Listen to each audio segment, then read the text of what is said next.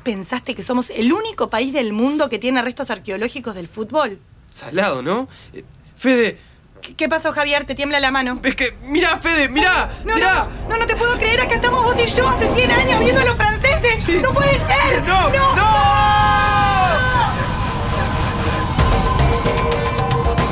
1930. El viaje.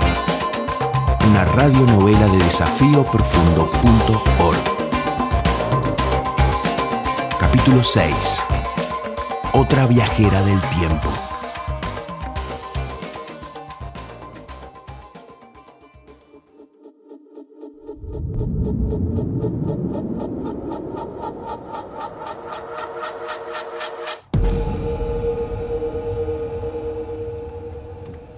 ¡Antonella! Eh, ay, no, volví. ¡Javier! Me llamaron del liceo que no fuiste y que hace como dos días que no vas. ¿Qué haces encerrado en el altillo? Ma, te explico, hoy fui y me sentí mal, entonces volví y ta, nada, como estamos con Fede con eso del cuento de inglés y Ah. fútbol que te había dicho, eh, subí a estudiar. Eso, ma. Vos sabés que siento que me estás mintiendo, ¿no? Pero te voy a dar el beneficio de la duda, porque tenés una cara de cansado, Javier, y unas ojeras. Te voy a preparar un té con miel y te lo traigo. Gracias, ma. Igual, estoy asombrada de que te interese este tema del fútbol. Estás como tu padre, que se contagió con esta locura del mundial. Está insoportable. Solo habla de eso todo el tiempo. Mamá, todo el mundo está como loco, es algo súper emocionante, ¿o no? Imagínate el estadio, la gente gritando y cantando, la selección que entra a la cancha, como hace 100 años. Escarone, Nasasi, Bueno, ta, Negro ta, ta, ta, ta. Andrade. Te voy a preparar el té. No me vengas con esas historias. Pero mamá, salimos campeones. Bueno, pasó hace un siglo, pero ahora se va a repetir la hazaña. Mira, pone toda esa energía en escribir el cuento, a ver si levantas inglés de una buena vez. Ay, desaparecí delante de los gemelos, ¿habrán dado cuenta? El que atraparon habrá sido el Kaiser. Pasá, mamá. No soy tu vieja, pero igual te traje el tecito. Fede, ¿viniste? Obvio que vine. Te fuiste corriendo de la puerta del liceo. Tuve que inventar una historia. Y cuando me enteré que llamaron para acá, me vine. Así que me imagino que viajaste otra vez en el tiempo. Dale, doctor Who, contame todo. Bueno, conocimos a una persona llamada R que nos vino a pedir que le avisáramos al capitán que querían matar al rey Carol II. Ay, por eso me preguntaste por el rey. ¿Qué, qué más? Claro, y logramos impedir el asesinato, por eso volví. Pero creo que esta vez me desaparecí delante de los gemelos. ¿Vos decís que ellos sospechan algo? No sé, pero ¿qué les puedo decir? Tipo, hola, vengo del siglo XXI, viajo por el tiempo y soluciono problemas para que el primer mundial de fútbol se haga y salgamos campeones. No, Fede, es rarísimo. No, claro, pero ¿qué averiguaste de ellos? Me contaste que son italianos, algo de Marsella, la madre que se murió, o que la mataron los fascistas, algo así. Sí, por, por lo que entendí, los padres eran socialistas italianos del norte, de Turín. Y por ahí había industrias, así que también clase obrera, ¿no? Clase obrera, te estás escuchando hablar, te volviste un traga de la nada. ¿De dónde sacaste lo de la clase obrera? Ta, No sé qué decirte. Mi tío abuelo Arturo me explicó un poco de todo eso, pero vos, vos tenés que imaginarte a los socialistas de hace 100 años en la Italia fascista. Mussolini, antes de la Segunda Guerra Mundial, eh, no sé, lo vimos en historia, Ah, sí, ¿te acordás? sí, sí, sí. Bueno, pero ahora casi que, que lo viví a través de sus cuentos. Se te eriza la piel. Tomasino y Antonella son lo más, te caerían re bien. Antonella no habla mucho, es un poco seria, pero cuando sonríe es como si saliera el sol. Ay, no Mm. te puedo creer, no, no, no. ¿Te enamoraste de alguien del pasado? Mira que sos rebuscado, Bueno, Javi. ta, ta, no me jodas. Averigua quién buscan. Buscan un pariente descendiente de un tal Juan Bautista Croza. No sé, nació en un pueblo llamado Pinerolo. Eso.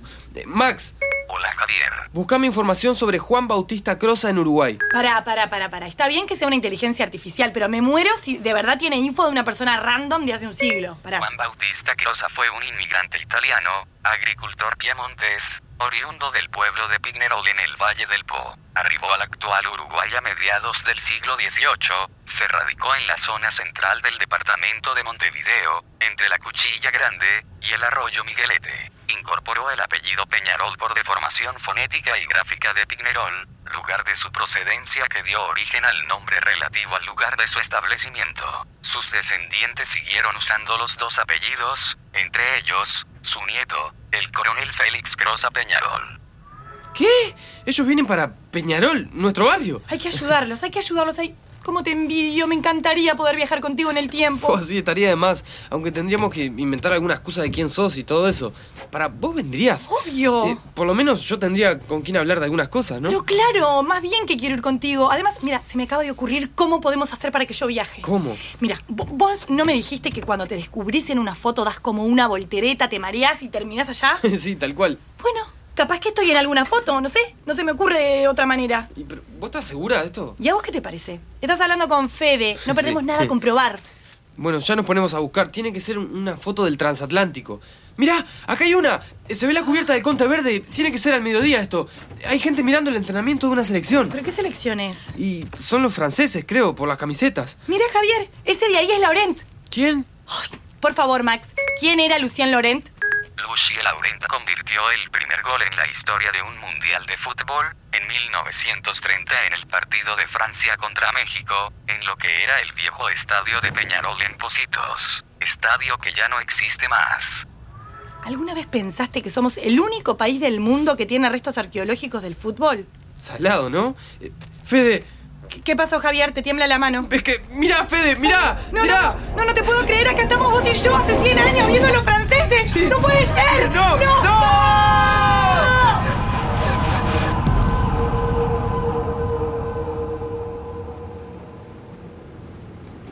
¿Dónde estoy? ¿Dónde estoy? ¿Esto, esto es de verdad? No, no, yo- no, me volví loca. Me, me- me está temblando todo. Estoy en 1930, en 1900, 1930, 1930. No, no, no lo puedo creer. Ta, no, no lo puedo tranquila, creer. Fede, por favor, sí, tranquila. Sí, estoy tranquila. Estoy súper tranquila, re tranquila. Y, y si no puedo volver, y si me tengo que quedar acá, jurame que voy a volver. Eh, Javi, jurame que voy a volver. a volver, callate, Fede. ¿Querés que nos descubran? Tranquilízate, por supuesto que vas a volver. Vamos a volver, los dos vamos a volver. Pero ahora estás acá, ¿está? Bienvenida al Conte Verde, junio 1930. Y esto recién empieza. Vamos al camarote y te presento a los gemelos. Espera, dale. Espera un poco que me tengo que hacer a la idea. Estoy en 1930 en un buque famosísimo. Yo, Fede, no, no, no, no, no, no, no, mira. Mira aquella mujer con el sombrerito ese y de guantes. Y los hombres de traje chaleco. No, no, no, no, esto es muy fuerte. Sí, sí. Y cuando vayamos al camarote en el piso de los inmigrantes, ni te cuento. Prepárate porque huele bastante intenso y está re sucio. Además, cada tanto, algunos agarran a las piñas. Después te acostumbras, pero al principio es re fuerte. Cuando estudiamos la migración europea deberían darnos esos detalles, si no, es una papa, todos amontonados. Pero ¿y, y hay mujeres también en los pasillos? Eh, en realidad no se ven. Me imagino que no salen de los camarotes por las dudas. Y se quedan con los niños. Como te dije, allá abajo no es muy seguro el ambiente. Ay, Javier, mírame. ¿De dónde salió esta ropa horrorosa? No me dijiste nada de Y esto. bueno, es la ropa de esta época, ¿qué querés? ¿O pensaste que íbamos a andar como allá? Esas son las cosas que tenés que adaptarte. Bueno, vamos a encontrar a los gemelos y les decimos que conocemos el barrio donde tienen que llegar. Porque curiosamente allí vivimos nosotros, pero 100 años después, qué locura todo esto. Sí, es, es una locura. ¿Pero qué le vas a decir a los gemelos cuando me vean? Ah, sí, no sé, ya se me va a ocurrir algo, pero además no sé si yo desaparecí delante de ellos. Ay, vamos a tener que inventar algo muy grande. Vos seguime la corriente y...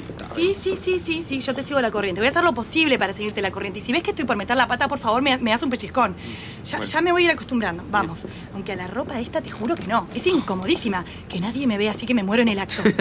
Dale, seguime que esta es la planta de migrantes. Acá hay de todo, así que no te descuides mucho, ¿eh? Sospecho que el capitán mandó un par de hombres a que nos vigilen por si pasa algo. Ay, acá hay un olor asqueroso. Nadie limpia. Después te acostumbras. Te aviso que el baño es lo peor, ¿eh? Así que aprontate. Acá estamos. Camarote 23. Voy a golpear. ¿Quién? Tomasino, soy yo, Javier, abrime. Javier, ¿pero qué pasó? Desapareciste. En un momento no estabas más. Me preocupa que te vayas. Estaba preocupada. Eh, bueno, Antonella, gracias por la preocupación. No te hubiese molestado, pero, pero, pero no, deben haber sido los nervios. Yo estaba con ustedes y, y me tropecé con ella. Y me quedé hablando un rato. Hola, eh, eh, se tropezó conmigo y como me dejó media pirucha, me ayudó a levantarme y me trajo hasta acá. Pirucha, ¿de dónde eres tú? Soy de. mm, eh, de Rusia, de Rusia y me llamo Banja. De Rusia. Mm, Pero no tenés acento ruso. No, no, porque sus, sus antepasados son rusos. Pero ella nació en España, claro, en España, y por eso habla español, ¿no? Y, pero tiene palabras rusas, ¿eh? Como pirucha.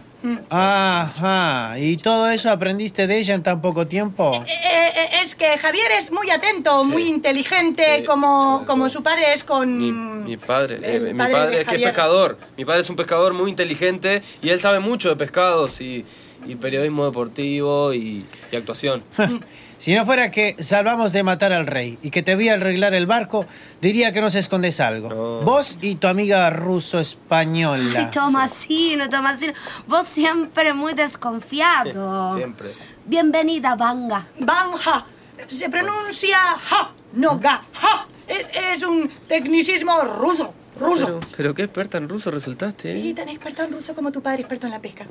Bueno, eh, bueno, perdón, perdón, eh, Vanja. Yo soy Antonella y él es mi hermano Tomasino. ¿Y por qué estás con nosotros? ¿Dónde está tu familia? Eh, eh, eh, ah, perdón, parezco Maradona. No entiendo ese chiste que hace Javier también. No, no, no, no. Mi- mis padres fueron perseguidos también, como éramos rusos. Pensaban que eran comunistas y bueno, sabían que otros rusos habían viajado a Uruguay. Claro. Íbamos en busca de una colonia uruguaya, pero, pero ta. eh, los perdí y quedé, y quedé sola en el barco. ¿Ta? Ta, sí. Ta, eh, sí, en, en ruso. Eso. Eh, che, si, si vamos a comer algo, ¿está? Ay, sí, es una buenísima idea, Javier. Vamos, que me muero de hambre. Sí, vamos a la cocina, veremos si se acuerdan de nosotros y nos dan algo. Fede, no me mates, pero me tengo que ir al baño. Anda con ellos y disfrutá del viaje, dale. No me dejes sola, no se te ocurra volver al presente y dejarme acá. No, yo voy hasta el baño, dale, los alcanzo luego. Bueno, dale, no hay problema. Ay, este Javier siempre se va. Ah, sí. Es medio raro. Si lo conocieras, rarísimo. Ah, sí. ¿Y lo conoces? No, por eso dije, si lo conocieras. Ah. Eh, cosas del idioma ruso, español. Mm, Vamos a comer, tengo ganas de comer una ensalada rusa. Javier se separa un poco del grupo rumbo al baño. Siente que vibra su celular y se da cuenta que es un audio de su madre. Sin querer lo presiona y se escucha unos pocos segundos del audio. Se apresura a poner pausa, pero dos hombres lograron darse cuenta de la situación. ¿Qué tenés ahí, mocoso? Nada que te importe. ¿Qué sabes lo que a mí me importa? Te vi con una caja negra que habla y que tiene luz. Salí, salí, no te importa. Yo creo que sí nos importa. Los dos hombres rodean a Javier. Uno lo empuja y el otro le arrebata el celular de las manos. Javier cae al piso.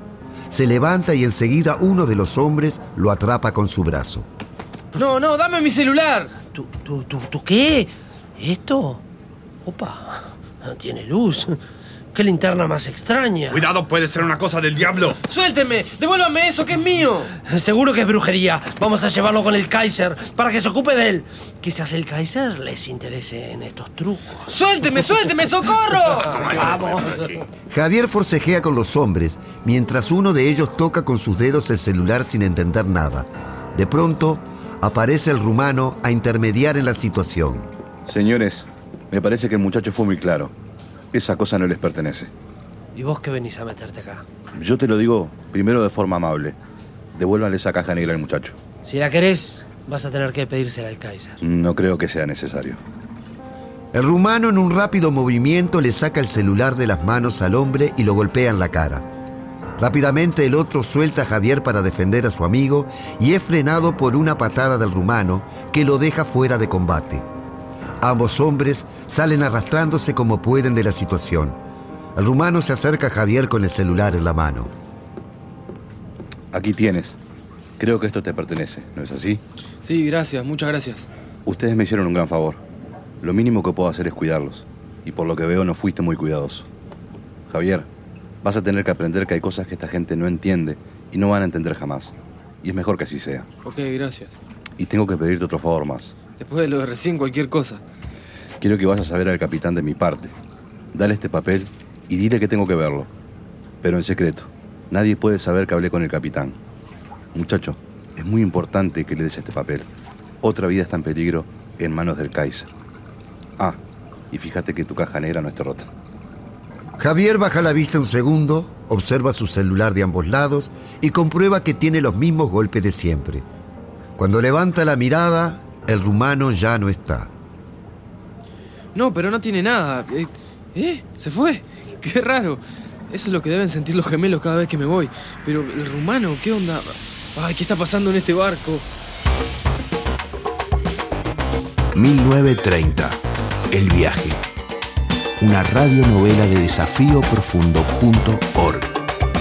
Una iniciativa del MEC, ANEP, UTEC, Secretaría Nacional de Deportes y Ceibal.